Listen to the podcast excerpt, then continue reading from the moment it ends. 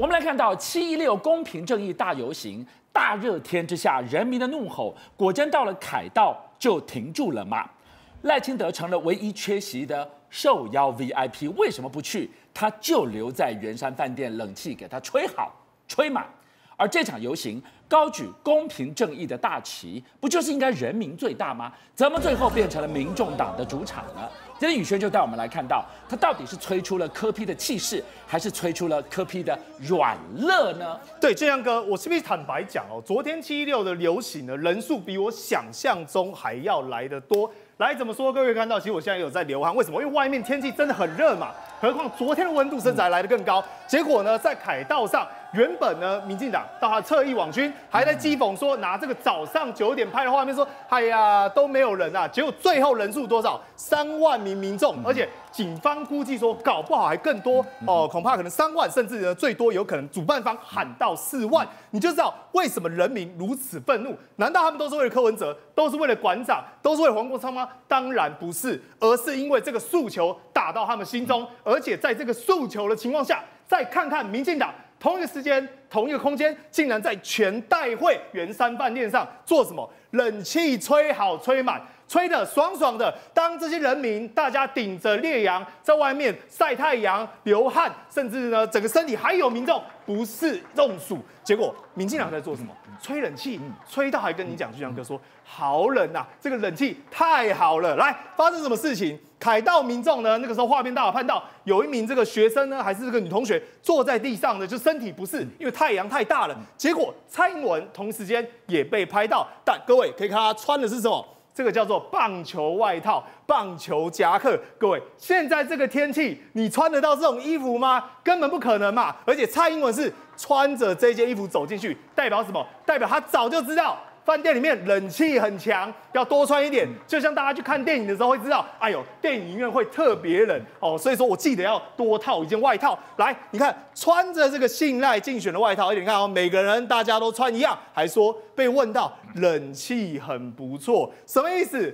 当人家在中暑的时候，他还在说这个冷气好，冷气棒，穿着外套刚好舒服。所以呢，民进党当然说，哎呀，这个小玩笑啦，不必做文章。但我就问。当这三万人站在街头的时候，看到你蔡英文跟着这些民进党权贵在全代会吹冷气的时候，这种对比作何感想？好，我就问了，今天赖清德一开场，我跟各位报告，他是唯一获邀而缺席的 VIP。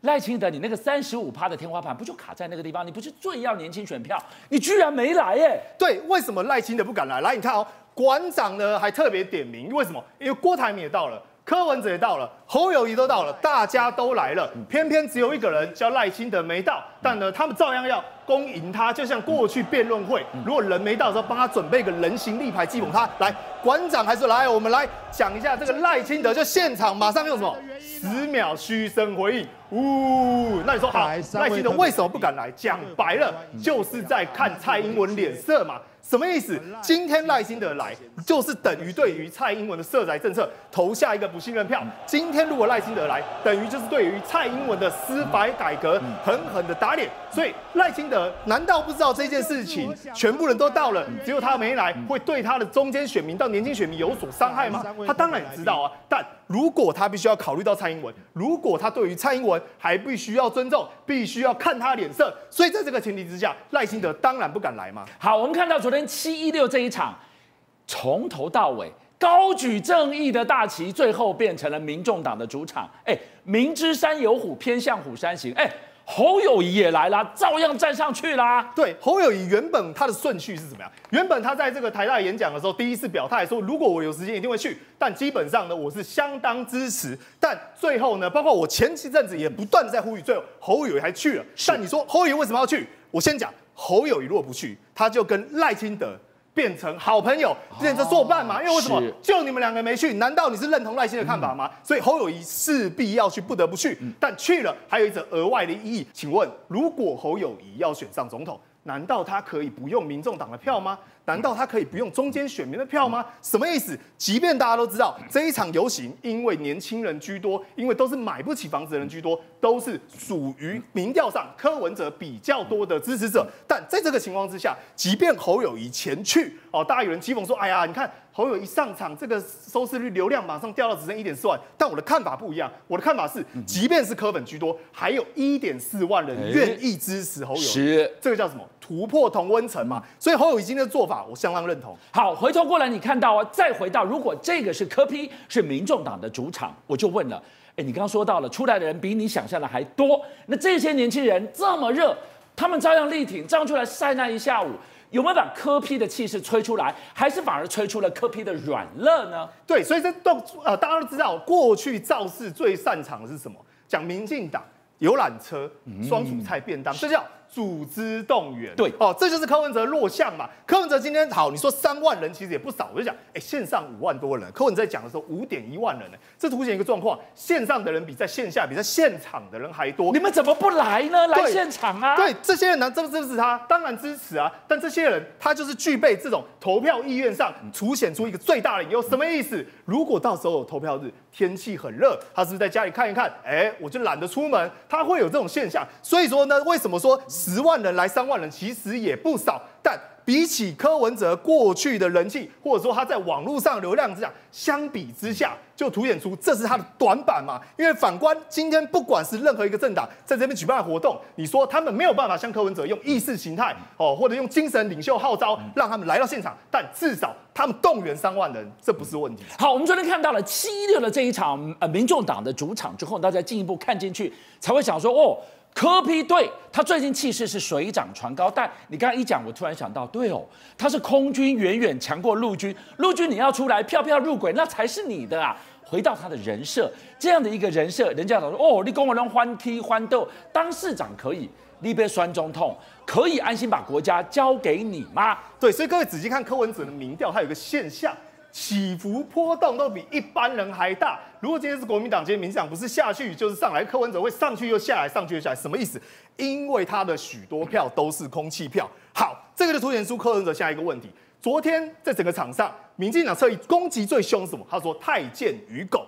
风讥讽是什么？就是柯文哲先前的失言呐、啊，甚至在民调上，甚至在支持度上，确实已经造成一定的破口。但现在问题必须要反过来想。民进党现在玩的就是打地主游戏，你侯友宜民调高，我就把你打下去；你柯文哲现在民调上来，对，就轮到你了。仔细看哦，现在柯文哲他整整个大数据流量的确是最高，但负面声量也跟着飙高，代表民进党的侧翼网军已经锁定他在打，包括他过去曾经讲的言论，就连他书里写的内容，通通都被翻出来。所以你讲声量跟流量的确是柯文哲最厉害的点位，但在未来。他能不能继续延续，甚至能不能延伸到治国，恐怕有很大的困难。好，我们讲到了柯批的人设，现在开始放大去检视，因为打地鼠，这是地鼠肥，扛下去就是了。没有想到呢，就在四十八小时之前，我们看到了吴子嘉董事长跟柯批居然爆气演出，背后对柯批有多伤啊？对。这一个重点呢，除了说是在于说原本要办的活动取消之外，其实吴子嘉这句话讲到一个重点，延续我们刚才讲，他说你当综艺节目什么意思？的确，因为赚取流量跟治国这是两件事情。赚取流量，你只要好笑，甚至有些人拍短影片无厘头，都可以争取大家的眼球，甚至争取大家认同跟喜好。但是这些能耐有没有办法转化成你对于治国、国家大事到行政院到？这个八部六会全部事情的掌握恐怕有难度，所以吴家说：“你却你不要再去讲这些有的没的，把自己当做搞笑综艺艺人，请好好面对国家大事，处理台湾的问题。”好，元之你怎么看昨天的七一六公平正义大游行？我先讲侯友谊啦。其实很多人在侯友谊要去之前就一直讲说：“那柯文哲场你干嘛去？你去得不到好的反应嘛？”确实，昨天我们看到现场反应，对于侯友谊是比较不利的。因为在场非常多的柯粉嘛，对他比到站或什么之类。柯文哲当然是最受欢迎的，然后再一次郭台铭也蛮受欢迎，因为郭台铭还没宣布参选，所以这些都在你们先前评估意料之内。但即便如此，侯友谊也得站，还是得去。为什么呢？因为这个是突破同温层的一个方式嘛。现场很多年轻人，实际上那些年轻人过去可能不是支持国民党的，那我们就有了一个机会去跟他们对话，对，让他知道说侯友谊的人设就是好好做事。那他在台上讲的话，也许不是那么哗众取宠，可是他也很负责任的把司法正义跟跟这个居住正义的他的想法跟回应都很清楚的告诉大家。但我觉得这个就是增加对话对话的过程，所以我觉得。不管怎么样哈，不管现场的反应都，我觉得对他来说都是加分。那柯文哲当然，我觉得柯文哲他就是比较，他就是比较会讲话嘛。你看他昨天在台上，其实内容跟侯友谊差不多啦哈，但是他也是利用了脱口秀的反转啊，比如说他讲说呢，大家你们觉得民进党有听到你们的声音吗？一般人都以为说一定是没有，他说其实有啦，不然他们不会推囤房税。这个就是脱口秀反转概念，所以大家在那边笑嘛，所以他比较会抓住大家的眼球。这就是另外一种综艺化的表现。可问题是这个综艺化嘛，对不对？你今天一个网红，哎，网红要吸引流量，其实很简单，呃，也不是说很简单，就是你要有一项特质，你让人家吸引就可以了。比如说你会唱歌，然后你有一特别才艺，你会健身，或者你讲话很有很有趣就可以。但问题是，现在大家都要选总统，总统是要治国啊，治国就是要把你的理念说明清楚嘛。那昨天柯文哲他有说清楚吗？哎，他骂民进党说，民进党你们这个社会住宅，你告诉我你到底盖了几户？结果柯文哲告诉你说，其实我也知道社会住宅很难盖啊，之前我的也跳票哈，但我很务实的告诉你我做不到。然后呢，他怎么去做居住居住正义？他的居住正义就是他还要继续盖社会住宅。那我那我就很想好奇做，那你要怎么盖？你要告诉大家说清楚嘛，对不对？像侯友宜就讲得很清楚啊，他要区段征收啊，或者是说要容积奖励啊，去去增加一些可以盖社会这住宅的机会，我觉得这个就是负责任嘛。然后再来，比如说讲服贸，对，柯文哲他一开始的时候，服贸议题是民众党那边先被被抛出来，被人家检验。柯文哲一下说，哎，要推两岸监督条例，然后一下就说，哎，我没有要做服贸，那你到底是什么？然后稀里呼噜了，哎，可是这个事情呢，就就过了啊，就过了。所以我觉得。国国家领导人如果这样变来变去变来变去，其实大家真的是会会有点紧张啊。好，杨明你怎么看？呃，其实昨天这场活动，我觉得民进党的策略哦，被蔡英文打乱了。哦，本来哦，比如说赖清德哦，他想要怎么样呢？他扮演白脸哦，他在这个全代会里面，他说我们不以人废言，他们的这个声音我们都要听哦。结果蔡英文讲一句冷气还不错，哎呀，蔡英文变剑靶。本来呢，赖清德缺席这场活动的用意是什么？你们在野阵营自己去内斗，你看，哎，侯友宜上台被被下面的嘘嘘嘘哦，王婉玉上台被嘘嘘嘘哦，柯文哲上台全部欢呼哦，最后搞到你在野阵营彼此分裂哦，说这是柯文哲的主场，你们柯粉哦很坏哦，到处攻击我们哦，你知道下面还有那个那个民众哦拿看板友谊不投，就是拿侯侯友宜的宜哦，说你有侯友宜我们就不投哦。这样这样子的其实是一种羞辱式的哦。那这样的模式再也互相打，对谁最有利？赖清德啊，赖清德得利啊。所以赖清德他这个不去是算好的，然后再把这个场子说成是政治造势哦。所以我觉得像这一次，其实柯文哲哦看起来好像哎呀，你看你有一个这个不用动员就有三万人到场去挺你的这个场子，这其实会变成一个隐忧。为什么？这三万人如果都排，会让人家觉得你们在排外。哦，让在野阵营变得未来合作更难的话，现在基本上我认为就是在保送赖清德了。对，所以这个哦，这一场活动如果真的失焦下去的话，其实对在野阵营最不利。是万哲呢？旺怎么看？我觉得不管怎么样，侯友宜到现场其实就要给他一个勇气肯定，因为他也知道说现场不是这么多认同他的人，但是他今天到现场去的话，表示他什么？他愿意接纳不同的声音嘛。那这一点其实蛮不容易的。不然你赖清德，你不要说赖清德没去了，你民进党那些党公子，你总该要去一个去去听听看了解什么情况。但是没有民进党去，代表什么？他不愿意接受不同的声音嘛。所以我觉得侯友宜有去，有代表他有接受不同的声音的这个勇气，那值得肯定。只是说，我觉得国民党在现场其实其实可以再。多装扮一点，因为像现场看起来，台面上我觉得只有戴相仪戴那个头套，那个那个感觉上比较有有有有那个气势，比较有抗争感。那其他人其实也可以绑头套来在上面，要绑在手上，绑在手上或者绑在头上，看起来比较有那个气势。那下次如果有这种游行的话，其实国民党可以参考一下。再谈到柯文哲的问题，其实这场游行也凸显出柯文哲跟民众党有几个问题在。大概就是第一个，你要动员的时候，你可能会力道不够，那这有可能造成什么样的情况？明年一月十三号投票日，如果当天寒流来怎么办？如果以年轻人的这种这个投票的动机，如果不是那么强烈，说啊没有，我一天早上八点我一定要守到投投开票门口去投柯文哲。如果没有这动机的话，年轻人会想说啊，我就睡一觉好了，哦，睡到中午再再去投票嘛。那会不会有可能到下午哎有个活动，反正不差我这一票就不去投了。所以柯文哲在加强这个动机的时候，其实是需要加强。再出现什么东西？昨天这场活动上，其实第一个年轻人多，再来。